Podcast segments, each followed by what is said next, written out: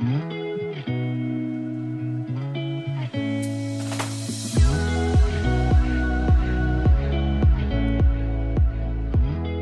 大家好，欢迎来到 Annie 爱情急诊室，我是 Annie，你的爱情诊疗师。在这里，我会解答大家在感情上遇到的疑难杂症，也会邀请听众朋友来节目上分享亲身经历的感情故事。喜欢我们的话，欢迎到 Apple Podcast、Spotify 给我们五星评价，也可以加入我们的 Line 社群，一起来聊聊感情大小事。我现在突然肚子好饿哦，对，因为我今天早上五点半就醒来了。然后我不到七点就吃早餐，然后现在是时间是下午两点四十分，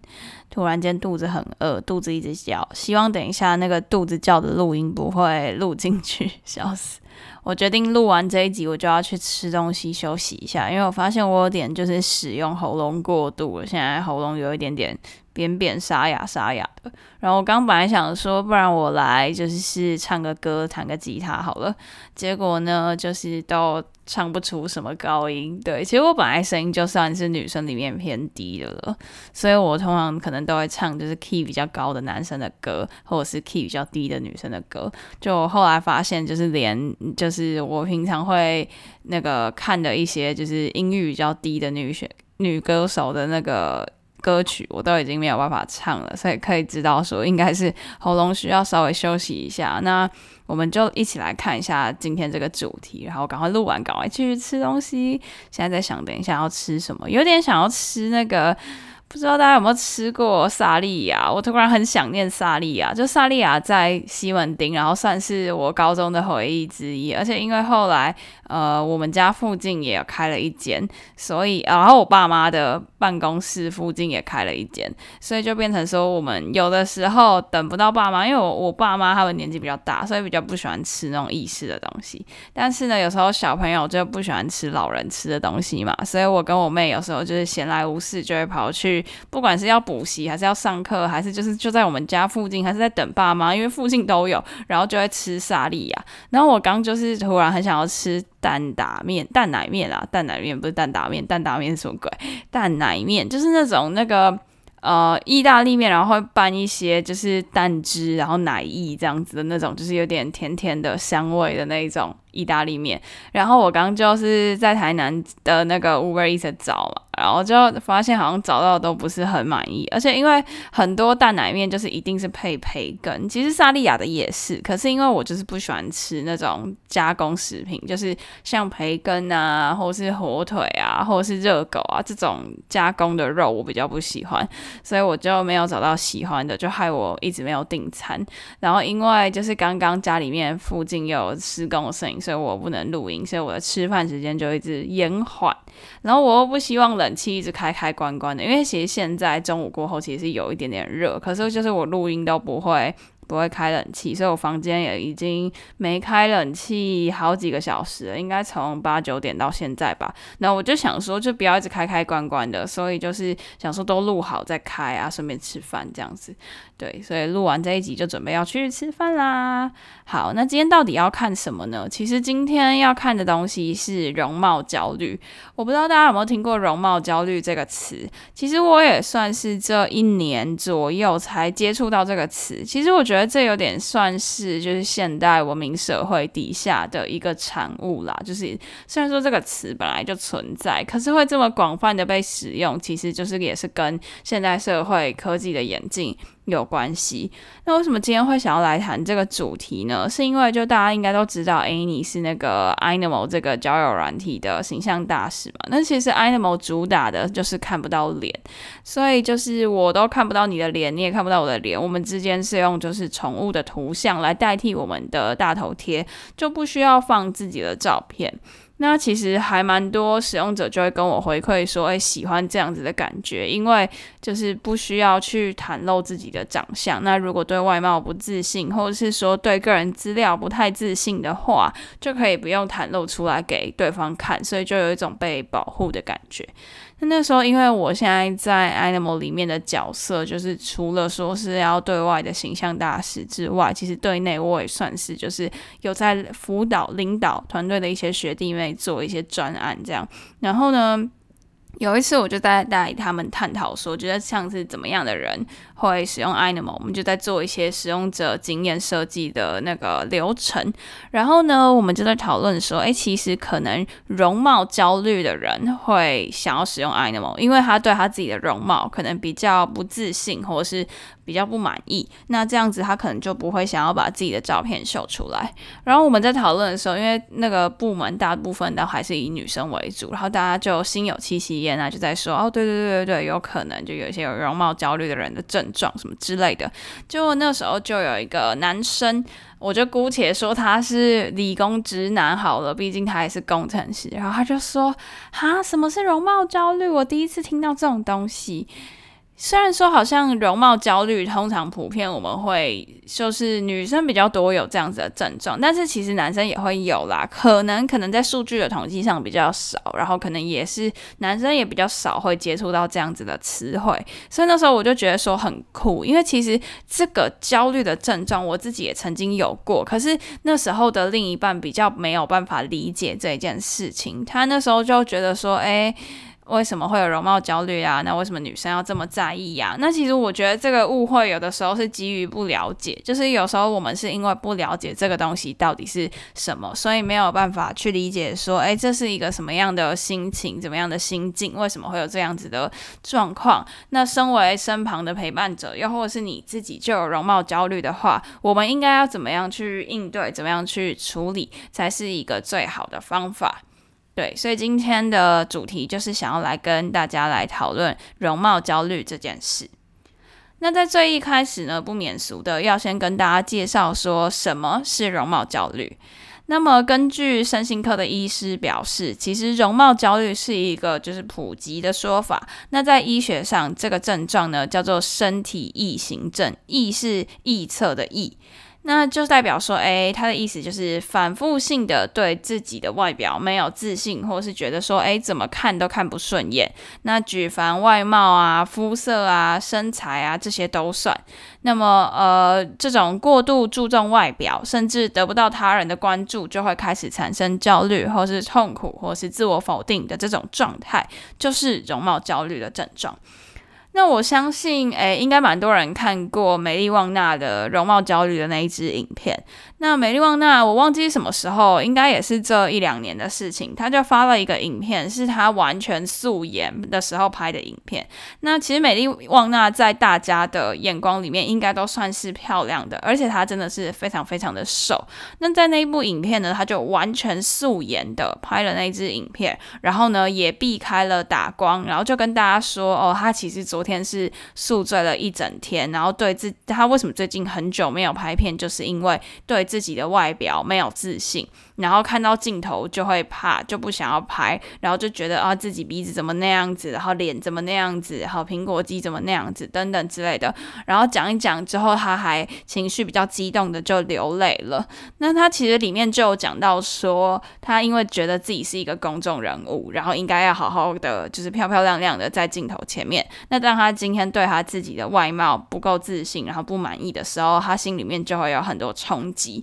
然后其实就是光医美呀、化妆啊这些也都花了不少他的钱啊、时间啊、心力啊等等的。可是他还是会一直觉得对自己不满意，所以他那个时候那支影片就是呃告诉大家说，就是除了要对自己有自信一点之外，也要去接纳自己的一切，不管是外貌还是。呃，你为了外貌而去做的那些行为，不要觉得说哦，如果你是就是因为觉得自己不好看就去整形，或者是就化妆，那没关系啊，那就是你你善待你自己身体的一个方式，不需要因为这样子而觉得说很自卑，或者说觉得说哦，我就是靠化妆，我就是靠整形什么之类的，没有，那些就是你最真诚的感受，还有基于你这些感受而产生出来的行为，这样子。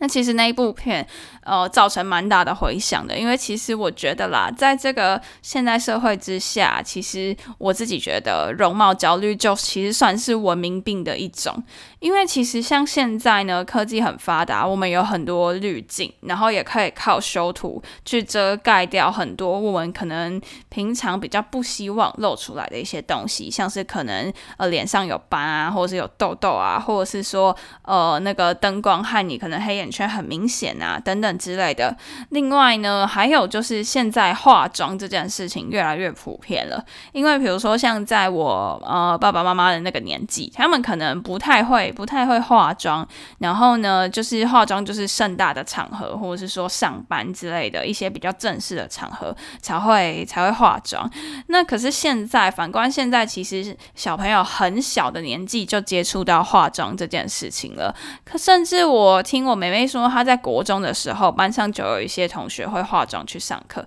那这样子，其实化妆变成是一个蛮普遍的事情，不只是大家在年龄比较小的时候就接触到化妆。化妆本身也不再仅限于正式的场合要化妆，上学也可以化妆，那呃出去吃饭社交也可以化妆，那你单纯通勤也可以化妆等等的，就化妆这件事情变得比较普及。再来就是呃，我觉得疫情之下戴口罩也是一点，因为平常你戴口罩，那如果你今天有要拿掉口罩的时候，你可能就会开始焦虑，说，哎，我拿掉口罩之后，我的脸就要露给大家看，又或者是说，哦，长期戴口罩导致闷出。一些痘痘啊，或是皮肤不好啊，等等的，又或者，其实我觉得有时候戴上口罩不是比较难认人嘛，就是你可能就比较难判断对方是谁嘛，然后是不是你认识的人，因为毕竟就只剩下眼睛以上是看得到的。然后呢，可能有时候别人无心的一句话，就是说，哎。我认不出你，等等的，可能就会造成说，诶，你开始想说，哎，是不是因为我戴口罩之后就不一样，或者是说，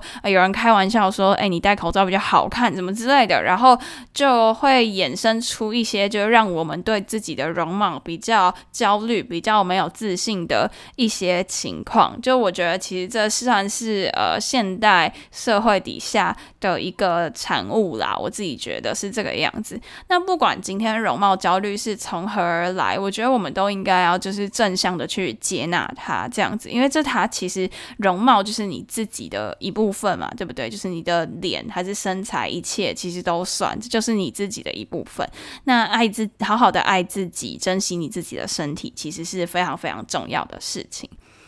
好，那前面就是跟大家介绍说什么是容貌焦虑，还有呃，现在为什么会呃容貌焦虑会这么红，然后为什么会被这么多人拿出来说？那为什么会有容貌焦虑？刚刚前面就是大概讨论这些东西。那接下来就是想要来跟大家说，容貌焦虑具体会有怎么样的行为？其实我去回想我自己曾经有一段时间的行为，很像很像容貌焦虑，大概是在我高三到高三到大一左右的那段时间，然后还有其实高中也有一点点。因为呢，高中的时候我就念女校嘛，大家都是女生。那其实都是女生的情况下，女生当中会打扮的女生，或女生当中所谓大众认为漂亮的女生，又都会更多一点。那那时候去跟其他同侪比较之下，就会开始觉得说啊，怎么自己爸妈都不给化妆啊？然后怎么哎，其他人都在画眉毛，我没有在画，或者是说，呃，觉得自己。好像都比别人胖啊，腿怎么那么粗，小腿肌怎么那么壮，等等之类。因为其实我国中就是有有打爵士鼓，然后呢就呃脚就比较粗吧，因为就是会会比较多要用到踩脚啊、踏脚啊这样子的动作。然后因为我们家以前就是呃离捷运站有一点点小距离，然后都要赶车什么的，然后就有一点萝卜腿，然后就开始会对自己的身材，尤其是。尤其是胖瘦这一点，我就很没有自信这样子。然后我也会在上学的时候，因为我都是搭捷运，我就很担心被其他人认出来。因为早上刚出门，可能因为赶时间就长得不好看。所以其实我以前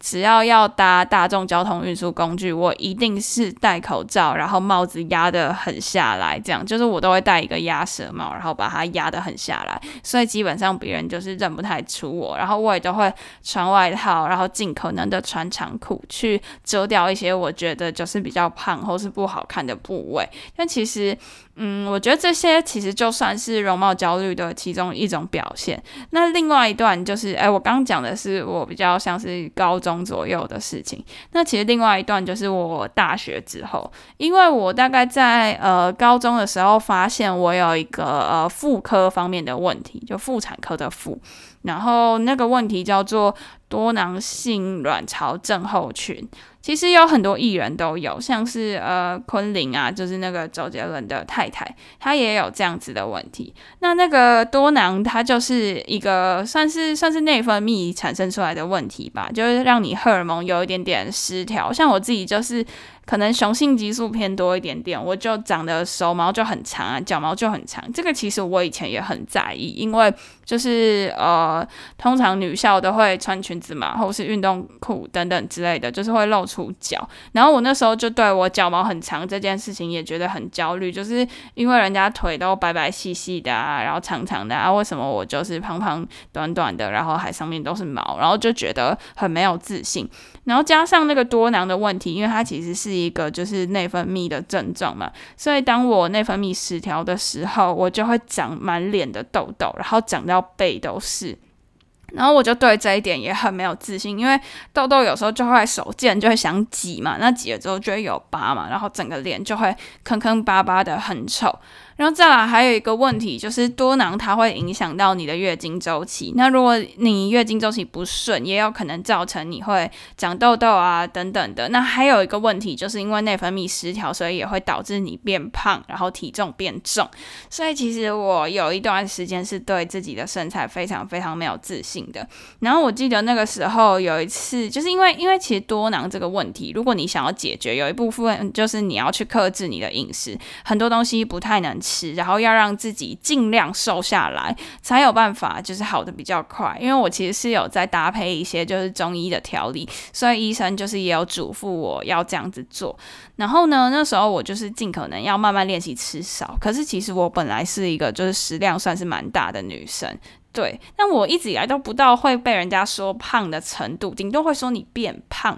但是不会说你本质上是胖。但是我那时候就是一直对自己很没有自信，就觉得我就是他妈超胖这样。然后我记得那时候就是看完中医，中医跟我说，你要尽可能的，就是呃不要吃到满分饱，就是你可能吃个呃六七分饱就好，然后少量多餐这样。然后那时候其实我还正在习惯这件事情，我还是都吃很多。然后那时候我妈。就是无心的跟我说，呃，他就说，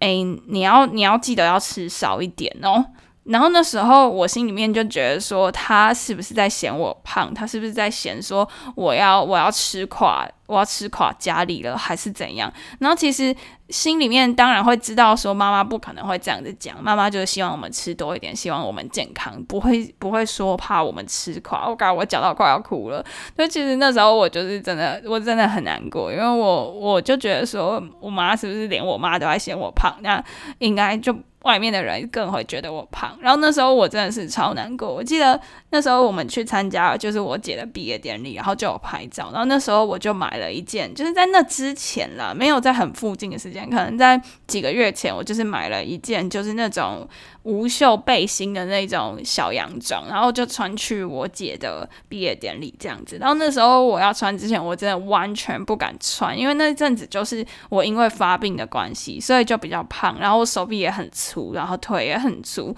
然后腿又很短。然后看到那张照片，我到现在看到都还会觉得说，为什么我会有这样子的照片出现？然后那个时候。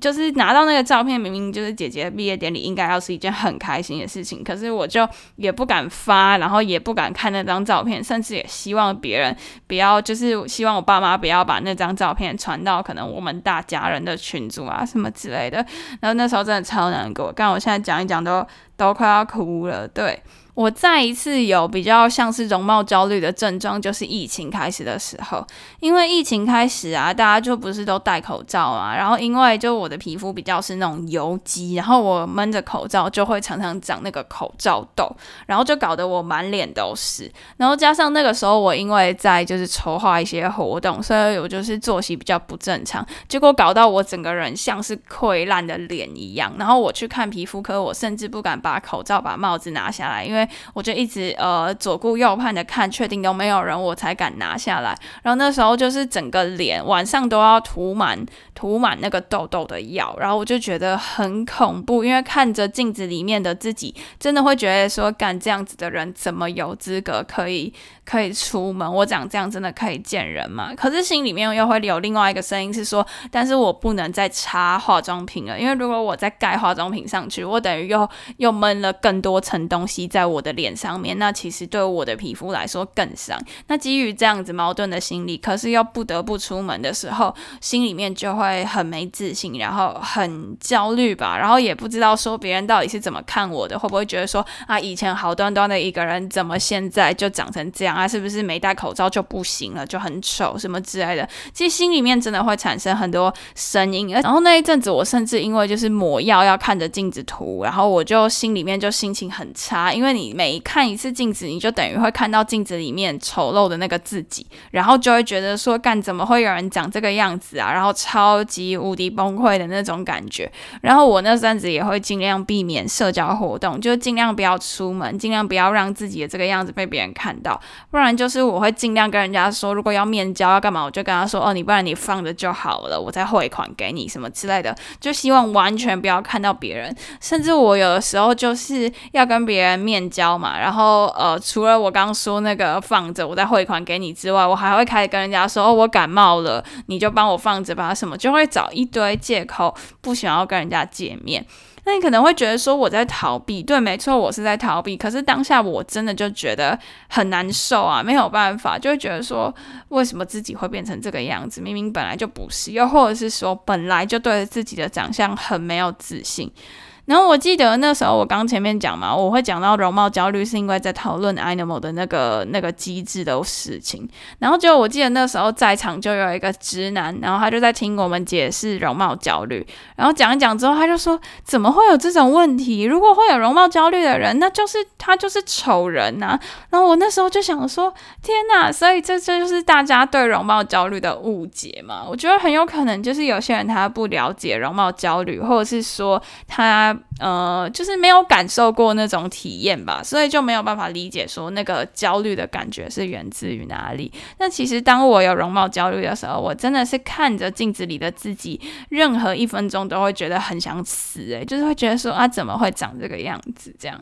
所以其实我觉得，呃，当然我要你完全不要去在意外人的批评或是外人的无心的讲话，因为其实有时候真的是无心之过啦。因为有时候有人称赞你，那你可能心里面会觉得说，那他没称赞我的时候是代表我很丑嘛？又或者是说，人家只是好奇的问说，诶，你今天没有化妆哦？然后你就会觉得说，诶，他是不是在批评你素颜很丑？当然，我觉得其实这种都算是算是无心之过了。可是我也完全可以理解，就是听。听到这些话，心里面会觉得有一点点不舒服的这种感觉，因为其实我也曾经有感受过。之前就会有人跟我说：“诶，什么今天很素哦，或是什么今天没有化妆哦。”然后我知道，其实这算是一种他在他在尬聊吗？他在找话题的感觉，他其实不是有意的。可是其实当下就是心里面还是会觉得有点难受，所以要叫你不要把这些话放在心上是很难的。这我完全可以理解，我也有相同的经验。所以我觉得我们要做的，如果你也是。就是有容貌焦虑的人的话，我觉得我们就是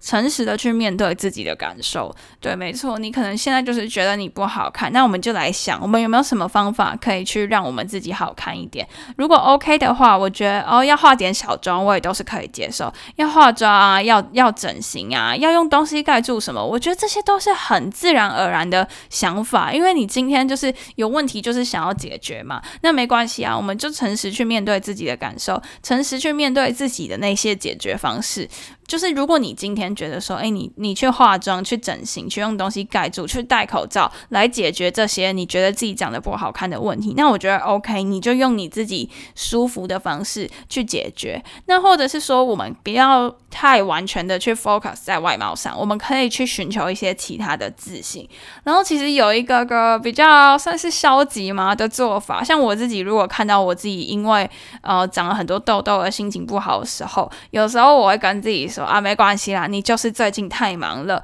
然后你就是太累了，可能会吃一些东西来犒赏自己，所以最近比较胖没关系。那有一些衣服呃穿不下，我就会跟自己说没关系，那我们就 我们就呃少少的买个新的一两件来度过最近这样子。就是你要说这样很消极吗？我是觉得也还好，就是我们就顺着自己的感受，然后顺着自己寻找自己舒服的方式去解决这个问题，不要让自己过度的 focus 在这个外貌的问题上面。反正有问题我们就想办法解决嘛。那如果说这个解决方法是你舒服的方式，也不会危害到健康的话，那我觉得 OK，那我们就采取这样子的方法。但如果今天呢，你真的真的没有办法解决这样子的问题，那我觉得可以去寻求专业的协助，不管是身心科啊，又或者是说可能你需要去看皮肤科啊，或者是某些症状应对到的呃那个诊所或者是医院，那我觉得我们都可以去尝试看看，就是自己舒服，然后顺着自己的感受，诚实面对自己的感受，真的是一件很重要很重要的事情。那当然呢，我们也尽量避免去对他人的外貌下评论。你觉得你可能就是呃打打招呼啊，无心之过，可是有的时候会让对方不舒服，那这件事情可能就没有办法避免。那没关系，我们就是尽量去避免对别人的外貌下评论，因为其实大家难免都会去在意其他人的感受。那我们就尽可能少一点批评，对，大概就是这个样子吧。就主主要是想来跟大家说，哎，什么是容貌焦虑？不要因为就是不知道这个是什么而对其有一些误解。那接下来就跟大家分享说，为什么会有容貌焦虑这样的症状啊？那具体的行为可能有哪一些？还有我们可能可以做什么来减缓容貌焦虑带来的不适以及焦虑？这样，所以今天就是跟大家介绍容貌焦虑这个议题，这样子。那今天的分享就到此结束啦。喜欢的话，别忘了追踪我们的 IG Annie，你的爱情诊疗师，也可可以点主页的链接，更了解我们哦。最后啊，如果你还在为情所苦，快加入我们的 LINE 匿名社群，写下你的问题，挂号 Annie 爱情急诊室，让我们治愈你的心。那刚讲到的链接，我都会放在下方的资讯栏，还有我们的 IG 主页。喜欢我们的话，欢迎到 Apple Podcast、Spotify 给我们五星评价，也可以小额资助我们继续创作。感谢大家的支持，我要去吃饭啦，我们下集见，拜拜。